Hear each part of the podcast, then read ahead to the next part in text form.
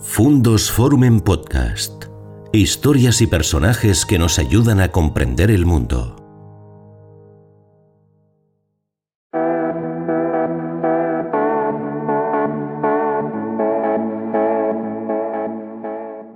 ¿Qué tal amigos? ¿Cómo están? Bienvenidos a un nuevo encuentro aquí en nuestro canal Fundos Forum. Ya, sabes, ya saben, nos encanta en este momento poder hablar con personas que nos van a aportar eh, testimonios de su vida y de su trayectoria que no es posible encontrar en otros lugares y sobre todo un rato de conversación para aprender, para aprender cosas. Hoy nos va a apetecer hablar mucho rato de la televisión, del cine, de las series, de la creación audiovisual y hacerlo con un leonés, con un leonés de Tronío, que ha dirigido películas, que ha dirigido más de dos centenares de capítulos de series de televisión y que es uno de los hitos en la dirección cinematográfica de nuestro país.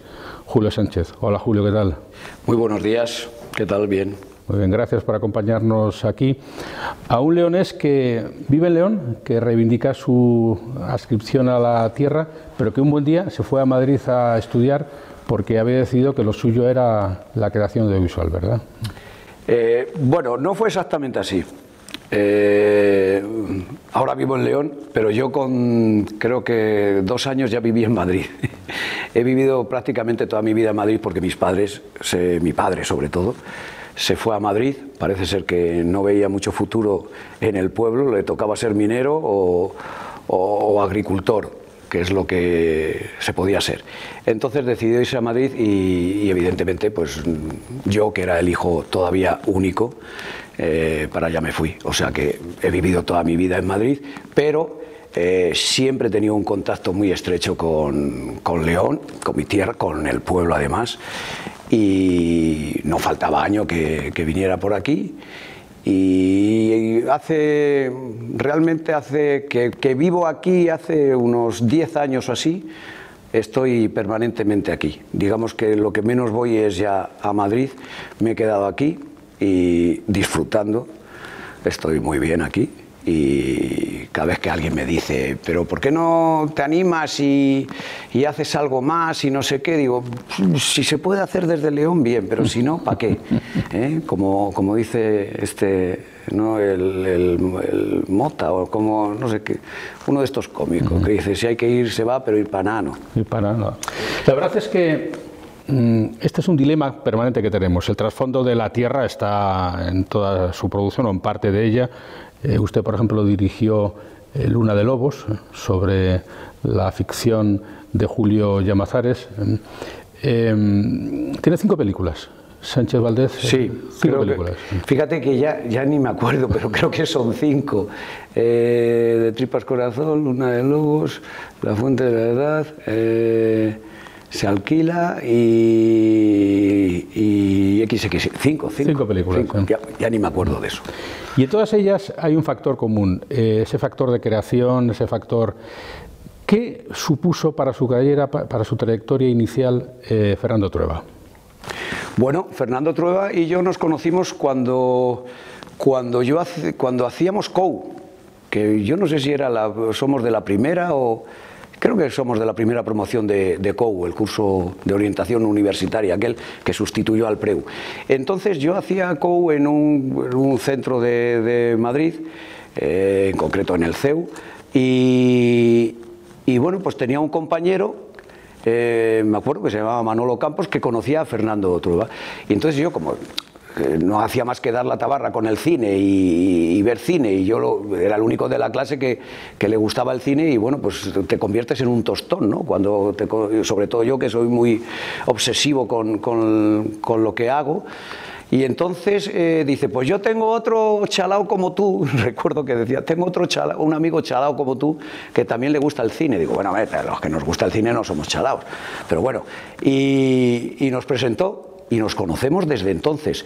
Bueno, pues eh, entramos en la, en la, facultad y en la facultad pues nos empezamos a encontrar con pues allí los, lo típico de los 6, 7, 8 anormales que hay en, en todo curso, ¿me entiendes? Eh, y empezamos a generar eh, proyectos, porque realmente la facultad, no sé ahora mismo cómo está, pero nosotros nuestro gran interés era entrar en la Escuela Oficial de Cinematografía, que es, bueno, pues donde habían estado todos, todos los directores que más o menos nosotros eh, nos gustaba de, de España, ¿no? Y y curiosamente, pues como cambiaron todos los planes y se pasó a convertir en la Facultad de Ciencias de la Información, pues somos de la primera promoción de, la facultad. Entonces nos juntamos allí, pues nos juntamos Fernando Trueba, Carlos Bollero, Antonio Resines, Óscar Ladoire, eh, bueno, y mucha más gente que, que, o no ha trabajado después. Curiosamente, nosotros, ninguno de los que he mencionado ha acabado la carrera, acabó la carrera de Ciencias de la Información, pero somos los únicos que hemos hecho cine.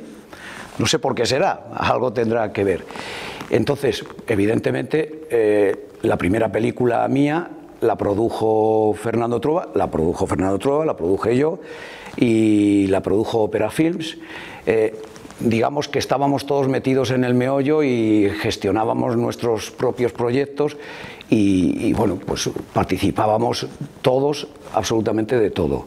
Eh, después, pues el devenir de los acontecimientos, de la vida, de lo que te va gustando, de qué tal, llega un momento en que, bueno, pues vas tomando caminos diferentes y Fernando y yo, pues hace años que no, que no nos vemos y cosa que, bueno, con Bollero no, Bollero me da la tabarra todos los santos días, Antonio es, eh, hace poco estuvo en León también y estuvimos juntos y hemos seguido trabajando juntos. Eh, bueno, pues eh, han pasado muchos años, cada uno hemos tomado unos derroteros y así va la vida, eso, es lo que, eso es lo que hay. No, pero la vida se compone de personajes importantes, de hitos que te van marcando la trayectoria, como el de Troa que decimos, o como el Pirri. ¿Cómo de importante es el Pirri en su trayectoria? el Pirri. El Pirri eh, fue un personaje curioso. Es, eh, la verdad es que era todo un personaje. Fue la primera película de Tripas Corazón y, nosotros, eh, vamos, yo quería que fuera lo más auténtico posible. Entonces, que vas a buscar gente. Él ya había hecho, había participado en alguna de hoy de la iglesia, que no recuerdo muy bien cuál era, entonces yo ya tenía una ligera referencia de él. Y, eh, me acuerdo que cuando llegó para hacerle la prueba, pues le pusimos delante de, la cámara. Yo no sé si, si entonces, yo creo que entonces no teníamos ni cámaras de vídeo, se hacía en, en 35. Y, me acuerdo que llegó y le hacíamos preguntas, yo les, solía hacer preguntas y, eh, para ver cómo reaccionaba, para ver cómo podía improvisar absolutamente de la nada, porque ese papel en concreto, pues aunque tenía unos textos muy marcados, yo quería que aportara todo lo más que pudiera de él mismo. Y entonces llegó y dice, pero ya vamos a rodar. Digo, digo no, hombre, no, esto es, eh, todavía no sabemos si lo vas a hacer tú. ¿Cómo que no lo voy a hacer yo? Decía. Pero bueno, ¿dónde vas a encontrar uno mejor que yo? Bueno, la verdad es que no había ninguno mejor que él. Y fue un personaje durante toda la, la película. Tal es así que llegó a ponerme en problemas porque él no solamente se aprendía su texto, sino que se aprendía el del actor con el cual tenía que compartir, que hablar. Y entonces el otro actor era nada más y nada menos que Juan Diego. Entonces había veces que estábamos rodando y, él decía su texto, Juan Diego igual improvisaba o cambiaba alguna palabra y el, y el, el Pirri se paró y decía, no, es que eso no es es que me tienes que decir no sé qué. Entonces los primeros días fueron espectaculares, porque después nos, dimos cuenta, nos lo dijo, que él se aprendía el texto porque se grababa todo el, todo el, el guion, todos los diálogos en un casete. Entonces iba en el metro y se iba escuchando el casete y se aprendía así los diálogos. Entonces, claro, se aprendía los suyos y los de los demás. Entonces era un número cada vez que le cambiaban un poco el pie o algo así, porque no reaccionaba. Al final, al final lo dominó de maravilla y no solamente eso, sino que aquella película no la rodamos con sonido directo la, la, doblábamos con sonido de referencia y tenían que doblar. Y entonces, claro, nosotros estamos muy preocupados porque digo, yo digo, este hombre tiene una naturalidad y se expresa de, tal forma que el doblaje va a perder mucho. Y, claro, eso, eso para una película, sobre todo de este tipo, pues es un hándicap tremendo. Entonces, cuando entró en la sala de doblaje, aquello era una maravilla, porque no solamente encajaba las frases eh, en sus labios, sino que daba absolutamente el mismo tono que daba en la grabación. entonces nos quedamos, digo, esto sí que no nos lo esperábamos. Desgraciadamente, fue acabar el doblaje y como cuatro días más tarde o no sé cuándo fue, el hombre apareció con una sobredosis en un descampado. Era carne de cañón. Si hasta a mí me robó un casete. Entró un día en casa y al día siguiente le digo yo a mi mujer, eh, oye, ¿dónde está el, el Grunding este, el casete este que te... Pues no sé, lo habrás cambiado y tal. Y de repente, a los cuatro días, me llega y me dice, eh, Julio, que es que es que el otro día pues no, me pude contener, es que eh, no, no, me acuerdo cómo les llamaban. Al peluco eran los relojes, bueno, por los casos le tenían otro. El loro, el exacto, el loro. Es que ese loro, es que no veas cómo era, así que me lo llevé, pero te lo voy a tener que devolver porque fui yo. Digo, no, no, si yo me lo imaginaba que habría sido tú, pero bueno. Es una anécdota deliciosa y muy característica probablemente, Julio, de, eh, del Madrid de aquella época, de la movida, del cine de aquella época, eh, que personajes como usted vivió. Eh, ¿Cómo era ese Madrid cinematográficamente hablando? ¿Cómo era la industria, por decirlo de alguna forma, del cine del Madrid de esos tiempos de los albores de la transición? Bueno, no tiene absolutamente nada que ver con esto. Nada, absolutamente nada. Los tiempos han cambiado radicalmente, incluso a nivel, incluso Madrid como plató. Madrid como plató de cine entonces era, era una maravilla, rodar en las calles era apasionante. Hoy en día es totalmente distinto, no tiene nada que ver. Eh, era el Madrid de los 80 además que me tocó vivir. Yo creo que el primer corto eh, lo empecé, lo rodé en el 79 más o menos. Yo creo que ópera prima es del 79 también, la de Fernando Trueba, porque ya te digo que participábamos todos en, eh, todo. Y, bueno, Madrid era un auténtico espectáculo, era un hervidero, o sea, yo creo que la creatividad salía en, cada esquina, en cada calle. Eh, fue cuando empezó los famosos tiempos de, de la movida, estaba de alcalde, me acuerdo, bueno, entró después, Tierno Galván, que era un, bueno, para mí es de los mejores alcaldes que, ha habido en Madrid. Y yo rodé mucho, eh, de Tripas Corazón es una película que está rodada todo en la calle. Unos años, muy poquitos, dos años antes, eh, a mí siempre me decían que, que, esa película era pertenecía al género kinky. Digo, pues no, Concretamente, aunque haya uno que podemos decir que, es, un kinky, digo, pero no tiene absolutamente nada que ver con el, con el cine kinky, es otra cosa, es de, Tripas Corazón era otra cosa. Pero Madrid como plato de cine, ya te digo, era maravilloso rodar en él, porque hoy en día... Eh, se forma tal acumulación de gente eh, que, para rodar en una calle yo creo que hay que eh, circunvalar todo un barrio entero, ¿me entiendes? Porque no hay hijo madre quien ruede. La gente se, se, amontona, empieza con los selfies, con estas cosas que entonces no había, evidentemente. Allí no, ni te hacían fotos, ni eh, algún despistado que iba con una cámara de cine y encima te, digo, con una cámara de fotos y encima te pedía permiso, si podía tirar una foto. Ahora no, evidentemente. Ahora eh, no solamente te, las tiran por la espalda y ya de huello, sino que al día siguiente están todas publicadas. Y evidentemente cuando tú haces un proyecto, haces una película, haces una cosa que quieres que tenga una, bueno, pues eh, que, tenga un cierto misterio en cuanto a su elaboración, cuándo va a salir, cuándo tal, pues ahora te lo destripan a la primera de cambio. ¿Cuánto costó su primera película? ¿Te acuerdas? Sí, perfectamente. Madre mía, que si me acuerdo. 32 millones de pesetas.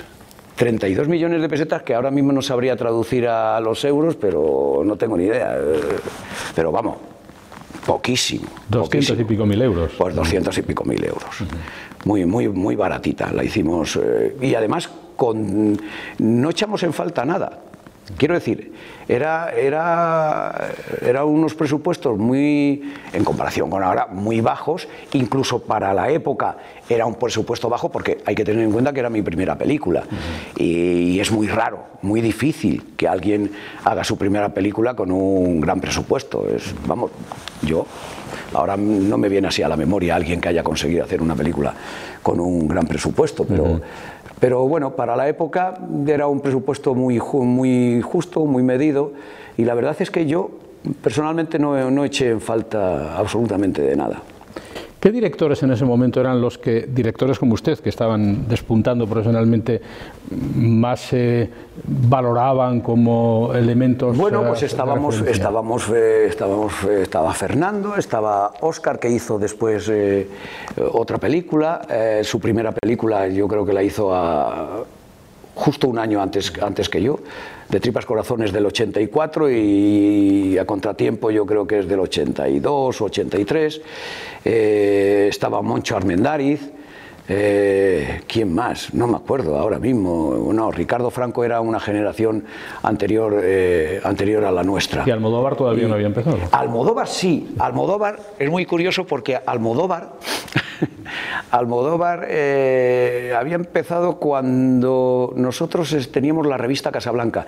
De hecho, una de las primeras entrevistas que, le hicieron a Almodóvar se la hice yo, porque habíamos montado la revista Casablanca en el año 80. Él había empezado ya a rodar eh, las primeras Pepi Lucibón y todo aquello que, hacía él, que yo no me acuerdo. Pepi Lucibón no sé si era en una cámara de 16 o algo así. Y cuando sacamos nosotros la revista, eh, estaba rodando él en el, en el aeropuerto de Madrid. Eh, ¿Cuál era la primera? Laberinto de Pasiones, creo, creo, recordar que era aquella. No me acuerdo muy bien, pero creo que era Laberinto de Pasiones. Y me tocó a mí ir a hacerle la primera entrevista, o sea que le nos conocimos en aquel momento. Y cuando yo rodaba de Tripas Corazón, eh, estuve rodando como tres o cuatro días en una calle, López Rueda, y él justo vivía al lado. Y me acuerdo que todas las mañanas se pasaba, que venía de, pues, me imagino que de comprar el pan, porque la mayoría de las veces le veíamos una barrita de pan, y entonces se paraba eh, y me empezaba a contar eh, el guion de Entre Tinieblas, que yo cuando me lo contaba, lo de las monjas, tal, no sé qué, yo digo, este cómo va, ¿Qué, mente tiene. Y me acuerdo que empezó a ser muy cachondo porque el director de fotografía nuestro, que era eh, Juan Amorós, un mítico de eh, catalán, maravilloso, un director de fotografía maravilloso, eh, le cogía y le decía, Pedro, que el director nuestro todavía no se ha puesto enfermo, así que no lo vas a tener que sustituir. Y sí, llevaba muy poco y, no sé, ahora mismo fíjate que es que no, recuerdo por aquella época que seríamos, por mucho, no me acuerdo, pero, pero se me ha ido un poco la memoria en cuanto a los que...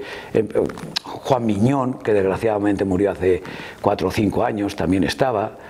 Eh, no recuerdo así más. ¿Y en ese momento a ustedes la televisión les parecería un género menor, eh, como que quien trabajaba en el cine, quien dirigía películas, eh, sería un desdoro dirigir productos para la televisión? ¿O es que todavía no había la suficiente televisión en España, que había solamente dos canales hasta que llegaron las privadas, como para que se desarrollara la industria? No, no había la suficiente televisión. Eh, y trabajar en televisión, nosotros vamos, ni nos lo planteábamos. Nosotros lo único que queríamos era hacer cine. En nuestra cabeza solamente estaba el cine. Entonces lo de la televisión era una cosa que, bueno, pues para hacer estudios uno. Eh, bueno, estaba, se estaban haciendo eh, series como Curro Jiménez, que esas empezó, yo no sé si en el setenta y tantos o por ahí. Estaba Mario Camus, Romero Marchén, bueno, ahí estaban eh, muchísimos directores muy buenos. Pero mm, en nuestra cabeza ni nos lo planteábamos. Lo de hacer televisión no, no, porque no había afición como la que puede haber ahora, ¿me entiendes? ¿Y cómo fue su salto a la, televisión? y acabar haciendo 270 y tantos capítulos de distintas series, pues, como El Señor Señor, Curra Jiménez, muchas. Pues mira, fue muy curioso. Como, como, siempre, todo es, bueno, surge de una forma eh, que nunca has pensado, totalmente espontánea. Eh, yo recuerdo que por aquella época, en el año 90, en el año 90, no, no, en el año 91 yo hice una película que era La Fuente de la Edad. La Fuente de la Edad era un proyecto que se creó entre 14 televisiones eh, europeas y el planteamiento era que cada televisión eh, producía eh, una película y esa película pasaba a ser propiedad de las 14. se iba a distribuir en cine eh, y luego se seguiría explotando en televisión. Pero habría una primera explotación comercial en cine.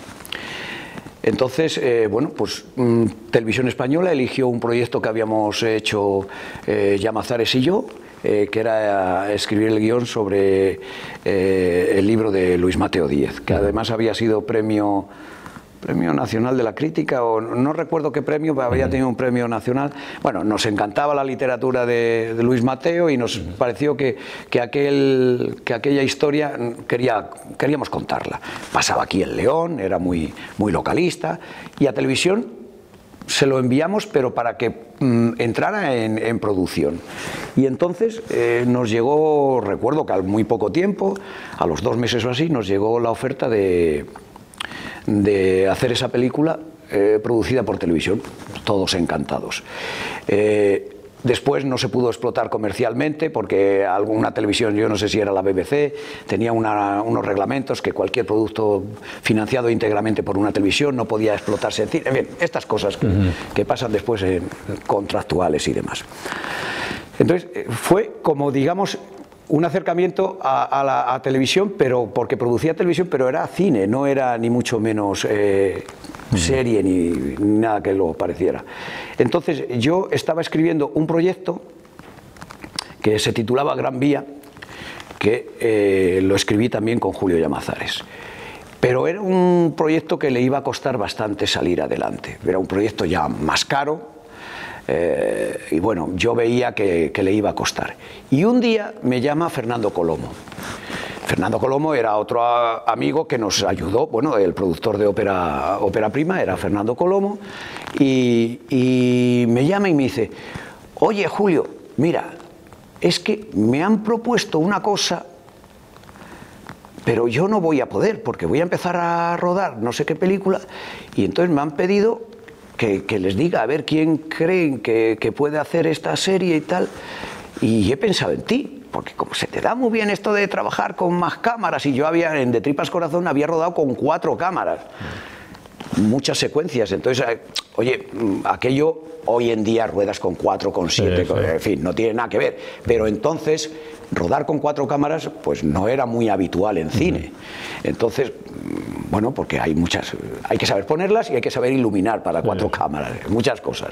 Entonces me digo, yo como yo creo que tú esto lo puedes hacer porque están rodando con tres cámaras y tal. Y, digo, ¿y qué serie es? Dice, una que va de curas, que es que la protagoniza Tres Pajares. Y digo, bueno, yo eh, de repente miré a la cuenta corriente y dije, uff, esto está mermando, esto está mermando de una manera que hay que tomar cartas en el asunto y esta película no sé cuándo va a venir.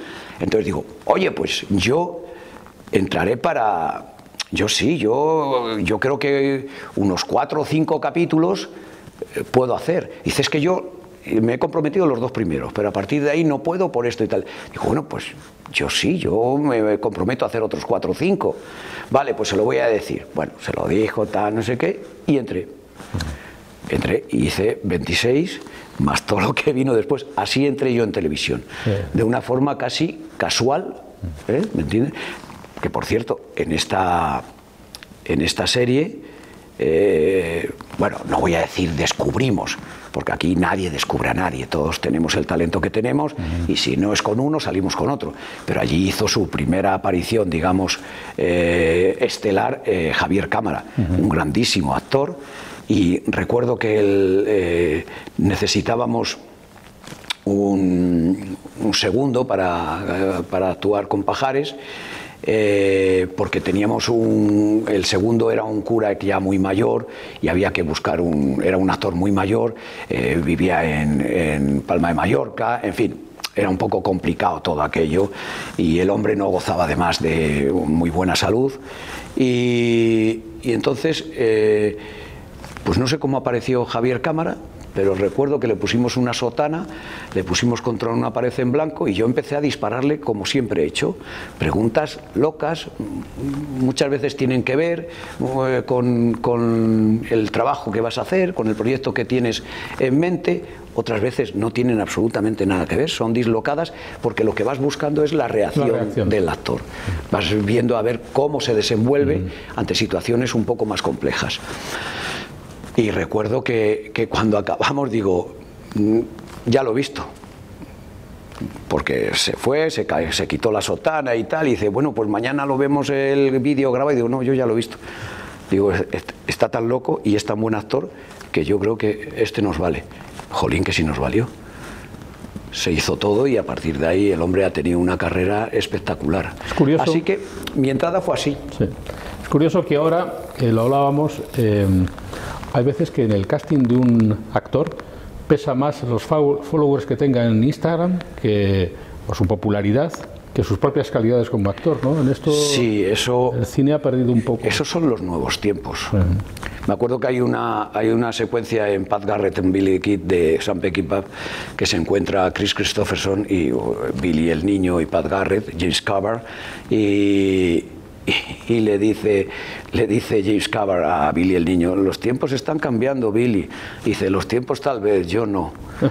Entonces, esto, los tiempos están cambiando muchísimo. Yo en ese aspecto no estoy cambiando, estoy cambiando en muchas cosas porque evidentemente hay que adaptarse a los tiempos. Pero elegir a un actor, actriz, eh, por los followers estos que tengan en, Instagram, a mí me parece, en fin, un poco locura. Yo, yo no, no sé, yo no me gustaría hacerlo. Y digo no me gustaría hacerlo porque en el cine y en una producción nunca sabes lo que te va a tocar hacer o lo que vas a tener que llegar a hacer. Porque planteamientos que dices, esto no lo hago en mi vida, ni, en que- ni aunque me ahoguen, pues desgraciadamente hay veces que lo acabas de hacer. Otro día lo decía muy bien Roberto Álamo, igual que dice usted, dice, cuando me proponen un guion lo primero que miro es la cuenta corriente. Y en función de cómo esté decido si el guion lo hago o no lo hago. Pero hablando de Javier Cámara, otros actores, Ana Belén, Agustín González, eh, ¿qué actores han marcado su trayectoria y con los que puede decir que usted se enorgullece de haber trabajado? Bueno, yo he tenido una suerte enorme. Eso es cierto. Si yo miro retrospectivamente, digo, bueno, pues tengo una flor en el culo, como dicen por ahí, porque entro en televisión y trabajar en televisión, retomando un poco la conversación anterior, pues hombre, era un poco algo que todos los que queremos hacer cine no queríamos hacer. Digamos que las series de televisión entonces, ahora ha cambiado mucho las circunstancias, los presupuestos, los planteamientos, ha cambiado mucho, pero entonces, en fin, era una cosa mm, de segundo o tercer nivel nadie que quisiera hacer cine, lo del planteamiento de televisión, pues bueno, era un poco chabacano, ¿no? Pero yo empecé a trabajar, empecé a cambiar sistemas de trabajo, porque en concreto en una de las series estuvieron a punto de echarme por cambiar el- los planteamientos de rodaje, ahora te lo diré, Eh, pero mm, lo de la televisión a mí me ha dado la oportunidad de trabajar prácticamente con todos los mejores actores de este país. Andrés Pajares es un actor para comedia maravilloso, como pocos. Es de esos eh, actores que saben controlar y manejar el ritmo, cosa que en comedia es imprescindible. Tú haces una acción, un drama, un tal, eso es distinto. Pero en comedia, el ritmo, eso es, vamos, si te falta el ritmo, te falta absolutamente todo. El ritmo de decir una frase, de escuchar, de esperar, la pausa. Hay muy pocos actores eh, que tengan esas cualidades. Andrés la tiene. Otro que la tiene es Jesús Bonilla. Y otro que la tiene, que hace mucho que no hace nada, que no se le perdió un poco la pista, es eh, Juanjo Puscorbe, con el cual rodé, digamos, la última serie que yo, con lo que cerré el ciclo, digamos, de series de televisión. A partir de ahí me pongo a mirar y digo, qué suerte he tenido! He trabajado con Andrés, con Javier Cámara. Bueno, si es que empiezo, si empiezo la retaíla, eh, después eh, Sancho Gracia, Álvaro de Luna, eh, Imanol Arias, Emma Suárez. Bueno, no sé, he trabajado prácticamente con todos los grandes actores. Eh, Agustín González. Agustín González, de, Tripas Corazón, Agustín González, estaba Manuel Alessandre, ay, ¿cómo se llama? Fernando. Ana Belén. ¿eh? Ana Belén. Bueno, Ana, sí, pero Ana Belén ya es posterior. Vino después eh, Ana Belén, eh, este, el amiguete, hombre, Santiago Segura. yo qué sé, no sé, si es que he trabajado con miles. Me pongo. Leonor Walding es otra actriz, entre comillas, entre comillas, que descubrí yo, haciendo, querido maestro. Mm, había que un personaje femenino, uno de los, digamos, eh, de los fijos, porque está en televisión y en las series están los fijos, los fijos discontinuos, los esporádicos, los, en fin, y los que aparecen una sola vez. Y me acuerdo que Elena Arnau, que era la directora de casting, me dice, te voy a traer a una chiquita que, que es, muy jovencita, pero yo creo que, que, que, puede ser muy buena actriz y tal. Digo, bueno, pues vale, tráela. Y estábamos rodando en exteriores. Y me acuerdo que estaba yo sentado viendo una secuencia que estábamos rodando allí en el patio del colegio con Imanol Arias y viene Elena Arnau eh, con Leonor Walding. Y según miré y, la, y, vi cómo andaba, cómo tal, dije, jolín, qué chica más curiosa. Eh, y cuando se puso al lado y empezó a hablar, y empezamos a hablar y tal, no sé le dije a Elena, contrátala. Ya estamos, Julio, tú siempre igual. Digo, bueno, contrátala, ya me conoces, funciono por impulsos. Bueno, ahí está Leonor Golding. Qué bueno, esa función del director como descubridor también es apasionante porque Claro, otras veces se crea la fama contraria. Hay algunos actores que se quejan de que los directores son demasiado rigurosos. Eh, hay algunos que han llegado a decir que hasta algún director hace como bullying, que son de complejo, de complejo trato. ¿Usted en eso cómo se ha considerado? ¿Un director de actores o actores para el director? ¿Cómo se ha considerado eso? Yo creo que el actor, que es el que da la cara, hay que tener un respeto por él y hacia él tremendo. Porque al final todo tu trabajo depende de él, de que lo que haga sea creíble. Entonces, si tú fuerzas a un actor a hacer aquello eh, que o no entiende o que incluso físicamente no está predispuesto para ello, estás cometiendo un grave error.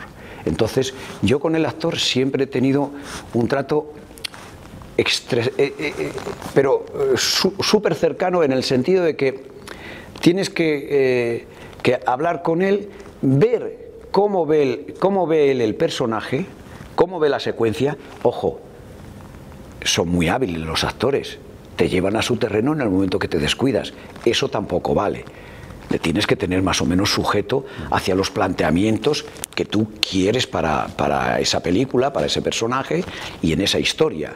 Porque si no, eh, bueno, es un, es un, muchas veces se convierte en un choque de fuerzas. Ahora, yo creo que el actor inteligente y el, y el director que tiene la cabeza encima de los hombros, no, en fin, no, tiene excesivas películas en su cabeza, eh, sabe conectar con él a las primeras de cambio. Yo funciono aquí, muy, eh, siempre he funcionado mucho por impulsos. Otra cosa es que he cometido errores, he cometido errores de casting, vamos, muchísimos, que cuando lo ves eh, de repente yo he tenido que cambiar a actores, eh, pues no muchas veces, pero cuatro o cinco veces en mi vida, sí, que he tenido que dar marcha atrás porque de repente lo que yo pensaba, digo, uh, esto no lo saco ni con calzador, esto es inviable. Con este hombre no, o con esta mujer no, no hago vida, vamos, no nos vamos a entender nunca. Y antes de que se te vaya al garete, pues, pues optas por una cosa que, que, a ser posible mejor no hacerlo. Pero, pero bueno, Está en, los presupuestos y en los planteamientos. Pues qué curioso, como antes decíamos, a los directores de esa época primera de Julio Sánchez eh, les parecía poco, no es exactamente así, pero en fin, por decirlo así, la televisión. Y ahora las series de televisión se han enseñoreado de la producción audiovisual a tal punto que podría decirse que ha vencido al cine, ¿eh? como que ahora se produce más para las series que para películas cinematográficas. ¿Usted está de acuerdo con esto? Eh, ¿Vivimos una época dorada de las series? Bueno, no ahora, llevamos ya, llevamos tiempo. ya tiempo con ella.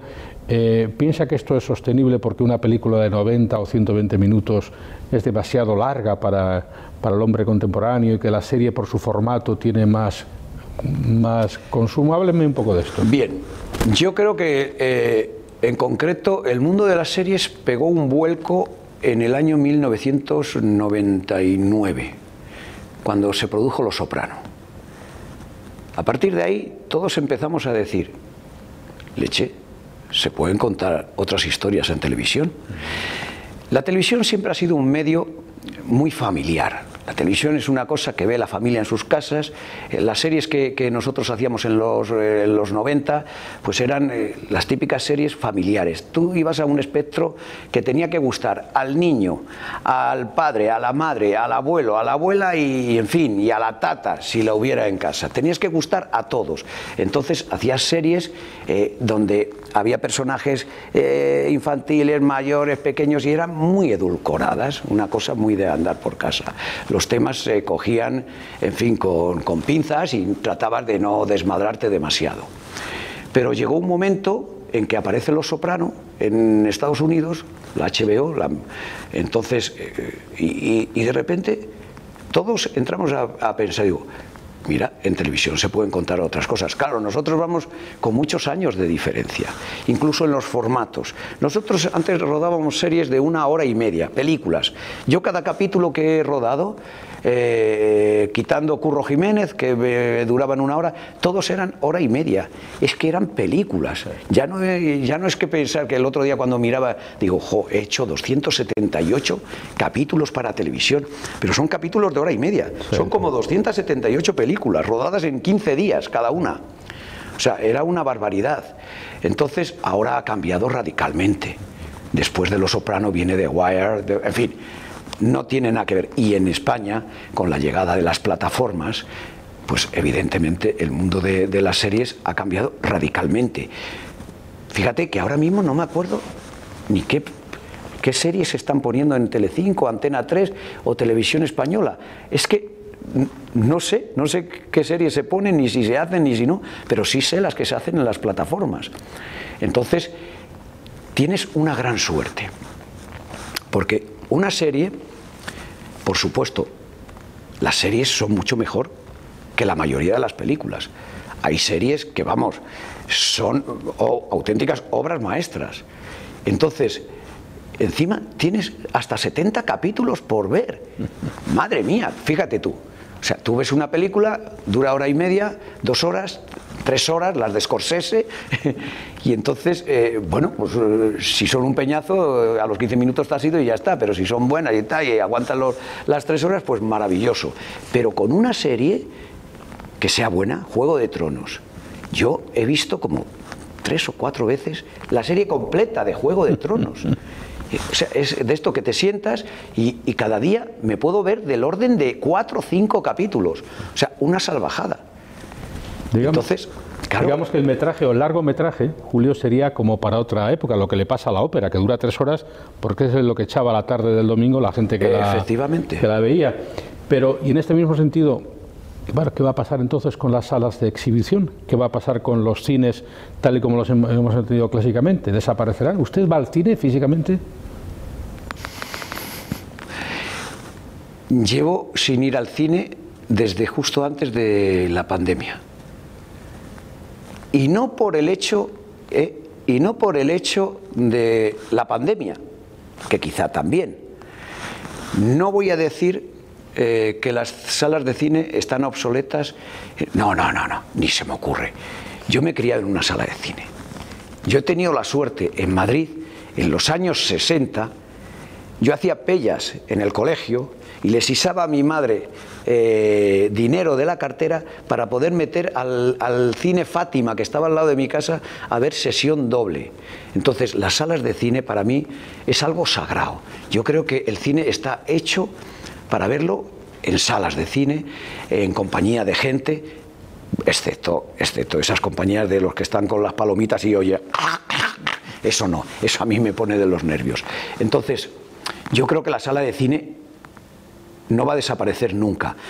No sé si lo creo o lo espero, pero yo soy de mi generación, de los pocos que lleva diciendo durante mucho tiempo, digo, ojo, que los, tiempos, como decía Pat Garrett, están cambiando y nos tenemos que ajustar un poco también a los tiempos. Antiguamente las televisiones tenían una calidad ínfima. Hoy en día hay televisores con una calidad espectacular, con unas pantallas maravillosas. Yo en mi casa tengo una pequeña sala de cine. Tengo un proyector y tengo, bueno, es otra cosa, claro, evidentemente yo tengo una pequeña sala de cine y para mí eh, coger el Apple TV, conectarme y ver la última película casi que se ha estrenado, pues es como estar en el cine. Entonces a mí, a mí reconozco que me está costando ir al cine, pero casi es porque tengo un cine en casa, no por otra cosa. Pero los tiempos están cambiando. Las pantallas cada vez tienen mejor calidad en todos los aspectos, tanto de imagen como de sonido. Y uno está en casa y tiene una pantalla de 65 pulgadas y puede ver una película mmm, sin que nadie le dé la turra, eh, con muy buena calidad, y entonces dices, oh, qué frío hace en la calle, ¿para qué voy a salir? Entonces nos tenemos que poner las pilas. No podemos ir en contra de los tiempos. Es igual que el ebook. Yo odiaba los ebook. Digo, pero joven, por favor, yo era de los de, a mí me gusta oler la página, me gusta oler el papel. Yo, pero he de reconocer que como mejor se lee en la cama es con un, ebook. Entonces yo ahora me pongo en la cama y puedo estar dos horas con el ebook leyendo y, así. El cine es lo mismo. Entonces nos tenemos que poner las pilas, ajustar a los tiempos que vienen y saber que la inmensa mayoría de la gente que va a ver nuestro producto lo va a ver porque lo ve en la televisión. Porque si tiene que ir al cine, no va a ir al cine a verlo. Luego, jodido, ponte las pilas, aplícate el cuento y, produce pensando de esta manera. De hecho, las plataformas, Julio, han conseguido algo que en su época inicial hubiera sido imposible de pensar, que es que un producto es de carácter global. Si una plataforma programa una serie, Netflix, HBO, cualquiera, eh, de repente se ve en todo el mundo y esto tiene una velocidad y sobre todo un precio que sería impensable hace hace un tiempo, pero ya que antes me decía, me ha dicho, me ha hablado de Los Sopranos, me ha hablado de Wire, maravillosa, me ha hablado de Juego de Tronos, dígame alguna serie más de las que a usted le, como director le producen. Mm, pues últimamente, últimamente no hay así muchas que me estén captando. Bueno, hace poco, bueno, ya hace casi un año eh, Gambito de Dama me parece maravillosa. Pero así, recordando, eh, ¿cómo se llama la del Carson? Esta, la del tío que le detectan un tumor y, se dedica a vender droga para... Ah, sí, eh, Breaking Bad. Breaking Bad. Bueno, es que se me va la, la cabeza, se me va. O sea, que hay muchas que... Pero mira, yo tengo, siempre pongo, y, y a día de hoy todavía no, no me las han superado a esos niveles, ¿eh? hay tres que para mí son maravillosas. Soprano, The Wire y Deathwood. Deathwood es una serie que apenas ha visto la gente, es una serie de HBO, solamente son tres temporadas, eh, está rodada en un, en un, pueblo que se llama precisamente Deadwood, en la frontera con Canadá, ya te digo, es del oeste, y eso es como una obra de Shakespeare adaptada al, al, de género, al cine de género, con unos diálogos y unos personajes maravillosos. Para mí esas tres son eh, las que ocupan, digamos, el podio de las mejores series. A partir de ahí, bueno, pues Breaking Bad, eh, eh, ahora Gambito de Juego de Tronos, yo soy muy, muy apasionado también. No soy el apasionado este bestial de Juego de Tronos, pero bueno, Juego de Tronos me parece espectacular. Y, ahora mismo, eh, españolas, fíjate, españolas, eh, Enrique Urbizo hizo una primera que era la de José Coronado, se me van los nombres. Eh, ¿Cuál fue la, la primera que ha hecho ahora hace cuatro años o así para Guerreros? Guerreros, para Movistar. Me parece una serie redonda. En España se están consiguiendo hacer series. Claro, ha entrado, hay mejores presupuestos.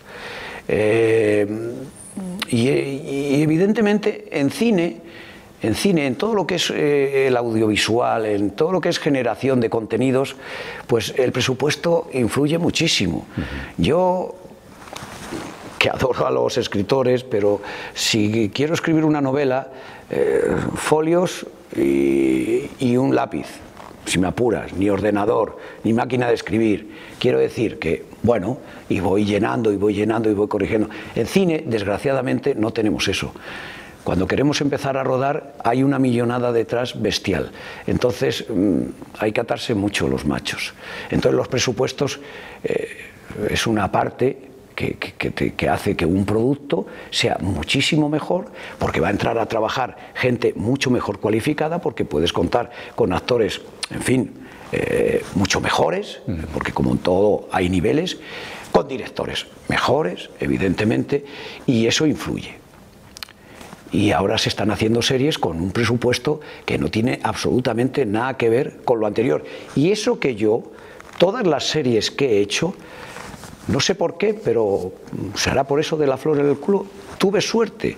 Mis series dentro del panorama de televisivo en, la época eh, eran series con un gran presupuesto. Recuerdo que incluso eh, cuando rodé Querido Maestro, que empecé a rodar con cuatro cámaras fijas continuamente, todos me decían, jo, es que tienes una suerte bestial. sí, es, es verdad, tengo suerte hay presupuesto y cuando hay presupuesto las cosas, oye, o eres un cenizo y eres muy mediocre o las cosas más o menos salen medianamente bien. Y de películas, Julio, ¿cuáles son esas dos o tres películas que siempre volvería a ver porque le parecen eh, que son sus favoritas? Bueno, se, lo han, preguntado cien veces. Sí, en películas hay muchas, hay, hay muchas, pero... Mm, pero mira, yo siempre hay una que además cuando lo digo... Eh, habré visto como 50 veces, la única película que he visto como 50 veces, y eso no quiere decir que sea la mejor, es eh, Wild Bunch, de Sam Peckinpah. Encima yo tuve la gran suerte de conocer a Sam Peckinpah en Madrid. Comimos con él eh, en el año 81, recuerdo, en diciembre del 81, me regaló un revólver un revólver eh, trucado, no de, no, no de verdad. El revólver que llevaba eh, eh, Charlton Heston en la segunda, la tercera, otra película que me acordaré dentro de un rato del título. Entonces, para mí era un, un personaje, un personaje que era todo lo que a mí me hubiera gustado ser y hacer en cine. Un personaje difícil, complicado, guerrero. Eh, a mí también me hubiera gustado ser más difícil y más guerrero en cine, porque cuando, cuando tienes que defender tu parcela hay veces que, en fin, tienes que incluso llegar a pasar ciertos límites, porque si no, leches, es que no te respetan. Entonces hay que hacerse respetar a veces, y para hacerse respetar hay que pasar a ciertos límites. Es una navaja de doble filo, es muy complicado, es muy difícil. Las relaciones laborales en, cine donde te juegas tal cantidad de millones, eh, pues, en fin, son complejas y, y nada fáciles. Pero por decir una película, Wild Bunch, esa la he visto como 50 veces. Pero bueno, no quiere decir que sea la mejor, ¿eh? pero ahí soy incapaz. Yo eh, me pasa lo mismo que a, mi amigo Carlos. Carlos Bollero, digo, Carlos Bollero y yo llevamos 50 años juntos, este año creo que cumplimos las, las, bodas de oro y decimos siempre, tenemos que hacernos una comida, porque llevamos 50 años de amistad, esto, esto es dificilísimo. Digo, pues sí, bueno, Carlos Bollero cada vez que llega a final de año y le dicen... Eh, que me tienes que dar la lista de las 10 mejores películas del año. Y dice, oh, madre mía, ya estamos. es que si hay algo que odio, porque muchas veces dices, estoy diciendo las 10 mejores películas y, no sé si estoy acertando, porque eh, una película es algo muy complejo, te puede gustar por unas cosas, por otras, pero dar el, otorgar el título de mejor película, oh, leches, yo no me atrevo, no me atrevo. Le voy a pedir una pequeña predicción, porque se nos acaba el tiempo, porque eh, usted sigue en activo, aunque con una actividad más reducida, pero sé que está pendiente de todo lo que se menea. Y ahí hay nuevos actores que están ya participando. Están las redes sociales, eh, están otras herramientas digitales. Eh, ¿Usted piensa que el mundo audiovisual, eh, tal y como lo conocemos, tiene recorrido o por el contrario, estos ámbitos nuevos digitales, los TikToks, los Instagrams, que lo llevan todo a su mínima expresión, 30 segundos, un minuto, eh, microproducciones, eh, van a modificar todo de tal manera que algún día ya no serán películas y que todo será más corto. Bien, todos los avances modifican, absolutamente todos. La mayoría de ellos para bien. Eso no quiere decir que haya algunos que lo modifican para mal. De hecho, incluso en las relaciones laborales en televisión y en el cine, eh, yo creo que desde la crisis del 2008 en adelante, eh, lo ha modificado muchas veces para mal en cuanto a la forma de hacer, eh, la solvencia, la tranquilidad, pero yo creo que nunca jamás se va a dejar de contar historias tal y como las conocemos. O sea, todo esto de las redes sociales, de, los TikTok y todo esto, estos eh, especie de, peliculillas de, 30 segundos, de 3 minutos, de tal, sí, eso va a inundar, absolutamente va a inundar una parte del mercado. Pero así como creo que las salas de cine no van a dejar de existir, que van a existir mucho menos, por supuesto, llevamos en una decadencia de, años que cada vez hay más supermercados y menos salas de cine. Pero que acabe como tal la producción de ficción tal y como la conocemos, yo creo que nunca. Yo creo que nunca. Eso no va a acabar nunca. vamos, me atrevo a decir que nunca. Pues con ese mensaje nos vamos a quedar. Julio Sánchez eh, espero que sea realista, que haya sido realista en ese mensaje y, en fin, eh, sea certero, porque sería una desgracia que desapareciera. El cine está cumpliendo ahora más o menos un siglo. Y en este tiempo ha evolucionado, ha evolucionado muchísimo desde que se hizo sonoro y en color hasta el momento presente. Pero es verdad que siempre se han contado historias. ¿eh? Y siempre, siempre, siempre. Y yo creo que eso no va. Eso y la televisión ahora eh, está haciendo cine. Sí. O sea que eso nos, quiere decir que eso no va a acabar nunca. Porque antes no lo hacía y ahora estas series son cine. Son planteamientos totalmente. Eh, la escritura cinematográfica está, está en esas series, tal como se concibe y con costes de producción adecuados, unos más, otros menos, pero, pero hay unos planteamientos económicos que se ajustan a una realidad. También hay caos, ¿eh? pero bueno. Apasionante hablar del cine, de la televisión, de las series. Se me ha hecho cortísimo esto. Pues hemos estado seguir un poquito y tantos minutos. lo que dura un capítulo. Muy bien, un capítulo de una serie moderna. No hay que agobiar. seguro que podremos tener más oportunidades de encontrarnos. Así que, Julio Sánchez Valdés, muchísimas gracias por su aportación. Y ustedes gracias por habernos eh, estado un rato acompañando en este canal Fundos Forum que aprovecha estas prestaciones digitales para tratar de incorporar realidad a la ficción, ¿eh? que es de lo que hemos hablado hoy, de la realidad de la ficción. Será hasta una próxima oportunidad aquí en nuestro canal Fundos Forum. Gracias por escuchar Fundos Forum en podcast. Tenemos muchas más historias y personajes que descubrir juntos.